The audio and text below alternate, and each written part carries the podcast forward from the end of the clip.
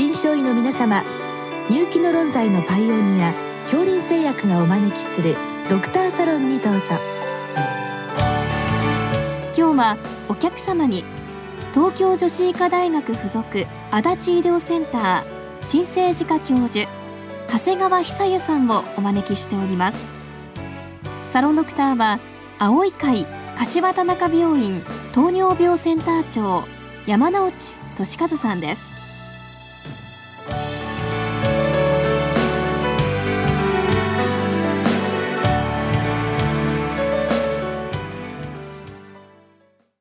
長谷川先生よろしくお願いいたします。よろしくお願いいたします。今日は埼玉県の先生からのご質問です。小児の活性クループについて発作時の吸入は有用でしょうか。反復する症例に関しての対策をご教示くださいということでございます。先生これあの非常に独特なよく犬の鳴き声と聞きますけど私あまりおなじみではないんですがこれどんな音なんでしょうか？そうしましたらですね、今、あの、ちょうど音源が患者さんの承諾を得た、その実際の症状の音がありますので、その音を、あの、今流しますのでお聞きください。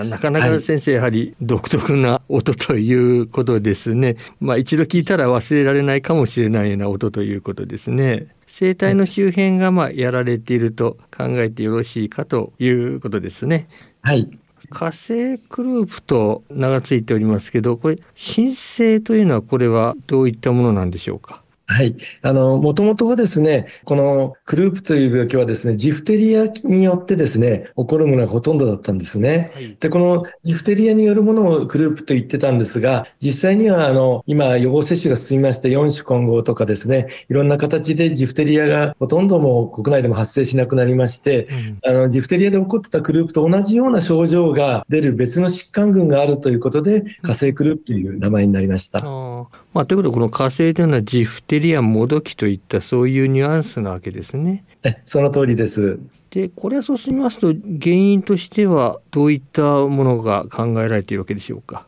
はい。あの、もともとですね、火星クループとかクループ症候群というものの中にはですね、同じような症状を呈するものをですね、えー、急性の正門核口頭炎で起こるですね、先ほど流したような、あの、ケンケンケンというような腱培養外素と、それに続くですね、っていう吸気性全鳴の繰り返しを突然起こしてくるようなタグネモイタってそういう病名がついてるわけなんですけれど、一番多いのはウイルスによるものです。で、その中でもですね、一番多いのはパラインフルエンザ、続いて RS ウイルス、インフルエンザウイルス等になります。で、それ以外にもですね、あの、様々な原因で、あの、えー、類似したものとして、例えば高等異物とかですね、場合によってはアレルギーでも起こる場合がございますし、うん、あとは元々の構造的な異常があるために、同じような症状を呈するっていう、そういう場合もございます。おまあ、ある意味割にありふれたウイルスでもかかるということでそういう意味では比較的軽症も含めるとありふれた病態と考えてよろしいわけでしょうか？その通りです。あの、軽いものも含めますと、大体ですね、小学校に上がるまで、まあ、後発年齢は6ヶ月から3、4歳、6歳ぐらいまでとされてますけれど、小学校に上がるまでに大体15%ぐらいのお子さんが経験するではないかというふうに言われています。これ先生あの割に乳児幼児、まあ、子どもに特有の、まあ、病態といいますか症状のようで大人はあまりないようですけどこの理由というのは何かあるわけでしょうか？これはですね、正門架の構造の問題がありまして、大人の場合ですと、いわゆるエモン掛けっていうハンガーのようにですね、正門架が横に広がってから気管につながってますが、お子さんたちの、小さいお子さんたちの場合ですね、このエモン掛けの部分がなくてですね、鉛筆の先のようにですね、尖った状態で気管につながる場合が多いということがあって、ちょっとしたあの炎症でもですね、簡単に正門角が狭くなってしまうという構造的な問題があります。もう一つはですね、あの、やはり小さいお子さんたちは、先ほどお話したようなパラインフルエンザとかいろんなものに対する免疫がまだあまり獲得してませんので、順番に戻る間にそういう症状を呈しやすくなっている。そういう違いがございます。まあ、基本的にやはり軌道が、まあ、細いというか狭いというかそちらから来ていると考えてよろしいわけですね。はい、その通りです。さて、これあのいかにも重症化しそうなそういう少しおっかなさがあるところがありますけどこの重症化リスクというあたりこのあたりも少しいろいろな病気がありそうですのでこのあたりについて教えていただけますか？はい。これはちょっと治療にも関係してくるんですが、あの、質問者の先生のご質問にも関係して、一般的な火星クループ、ウイルスによるクループの場合はですね、まあ、普通ですと、その、えー、いわゆるボスミンの吸入ですね。これ大体0.2から 0.3cc に生殖を 1cc 足したものを吸入していただくと、10から15分ぐらいで、まあ、すっきりしてくれる場合が多いんですけれど、あの、例えば先ほど話したような口頭異物みたいなですね、何かが引っかかって吸入起こったとか、あ。とは、専門家の血管腫のようなですね、構造的な問題があるっていう場合には、吸入の効果がない、もしくは極めて低くなりますので、うん、ですから、あの、いたずらに反復して吸入だけを繰り返していると、まあ、重篤な事態を招きかねないという格好になります。これも当然呼吸困難が来ると、まあ、当然気管相関にも行くわけですね。はい、その通りです。あの、特に小さいお子さんたちの場合はですね、構造的に非常に狭いもんですから、あとはその、苦しいためにですね、本人がより頑張るって息をしようとするって泣いたりしますと余計に狭くなりますので、まあ、場合によっては今ですとハイフロネーザル加入だとか NPPV の併用、どうしようもないとですね、まあ、緊急で送還が必要になると、そういう形になります。まあ、あのまず少しこう整理したいんですけど、まあ、呼吸困難が来るあたりということでですね、まあ、あの先生のお話ですと、まあ、この火星クループと割に紛らわしい病気、まあ、誤嚥みたいなものも含めてですけどこれがいくつかあると考えてよろしいわけでしょうか。はい、その通りです。あの、実際にですね、薬剤が効きにくいとかですね、なんかおかしいと、症状も先ほどのような腱培養外層と吸気性全面の繰り返しではなくてですね、例えば口頭異物のような場合は、左性と言いまして、そのいわゆる声が枯れてしまう、出にくくなるって症状が主体で、あまり腱培養外層にはなりにくいんですね。はい、ただ、あの、急に起こるもんですから、あの、クループだということで、最初に第一対応される場合が多いんですけれど、はあ、よくよく症状とか、あとは薬剤に対する反応とかを見てみると、ちょっと違うなっていう点に気づく場合が多いかと思います。他にもあの大きな病気といったものも隠れていることがあるということですね。そうですね。あの実際には先ほどの専門家血管質とか、あとはですね、これもですね、あの皮膚ワクチンが普及してからあまり見なくなったんですけれど、急性の喉頭蓋炎っていって喉頭蓋がですね、もうお団子のように腫れ上がってしまって、これはもう緊急で気道確保しないと窒息を起こすような疾患があるんですけれど、これインフルエンザ菌 B で起こってくる急性喉頭蓋炎というものなんですけど、この場合もスタートの症状は比較的軽い気気全命から始まりますので、似てはいるんです。ただ、薬剤の吸入はほとんど効かないとか、経過がどんどん悪くなるのが違うという点でですね、うん、鑑別がつきますので、うん、ある程度おかしいと思ったら、ちゃんと呼吸管理、気道確保ができる施設に早めにご紹介いただくっていうのは、一つの方法かと思います。あのお話伺いますとこれ基本的にまあ火星クループという病態はもあるんだと思いますけれどもクループというのはまあ実際にその先ほどの音ですねこれを指しているようなものですから、まあ、これあの病態からいくとむしろあのクループ症候群とでも言った方がいいような気もいたしますけどいかがですか？はい先生おっしゃる通りで、実際には最近はもうウイルス性とかいろいろ含めてクループ症候群という言い方をしている場合もよくございます。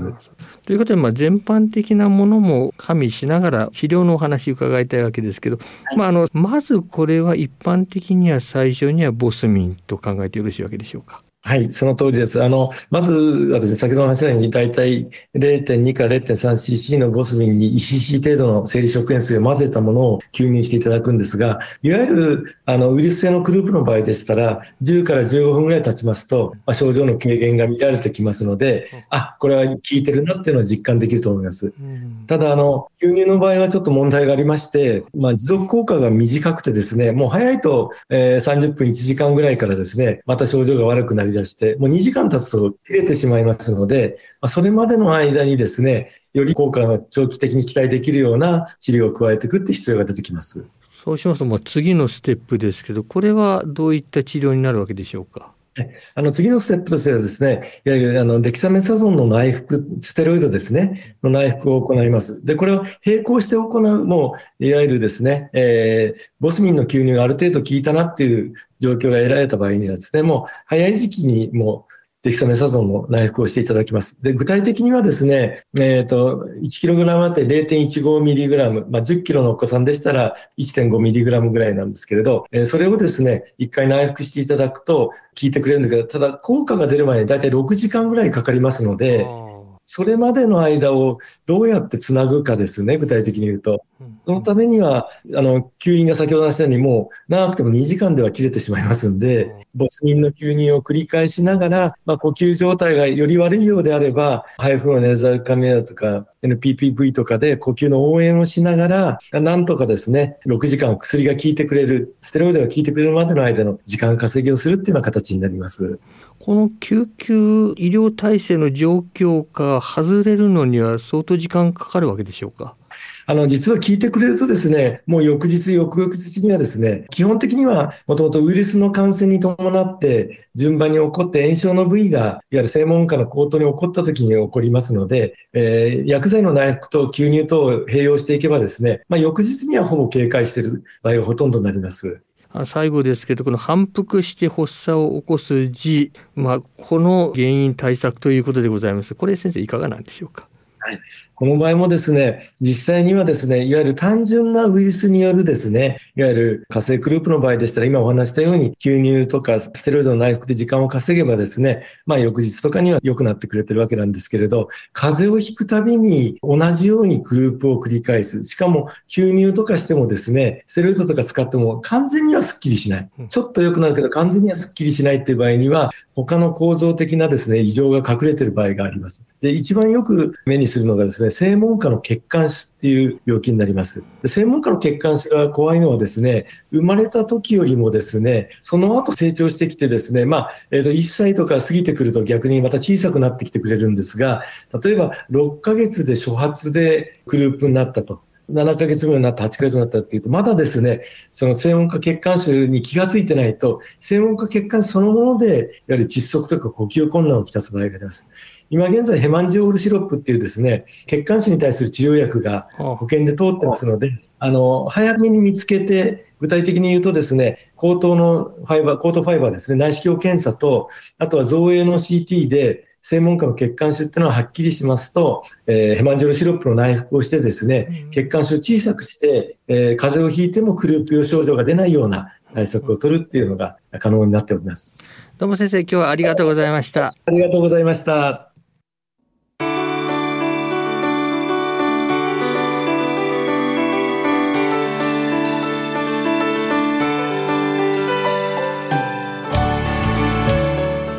お客様は東京女子医科大学附属足立医療センター新生児科教授長谷川久也さん。サロンドクターは青い会柏田中病院糖尿病センター長山内俊和さんでした。それではこれで恐林製薬がお招きしましたドクターサロンを終わります。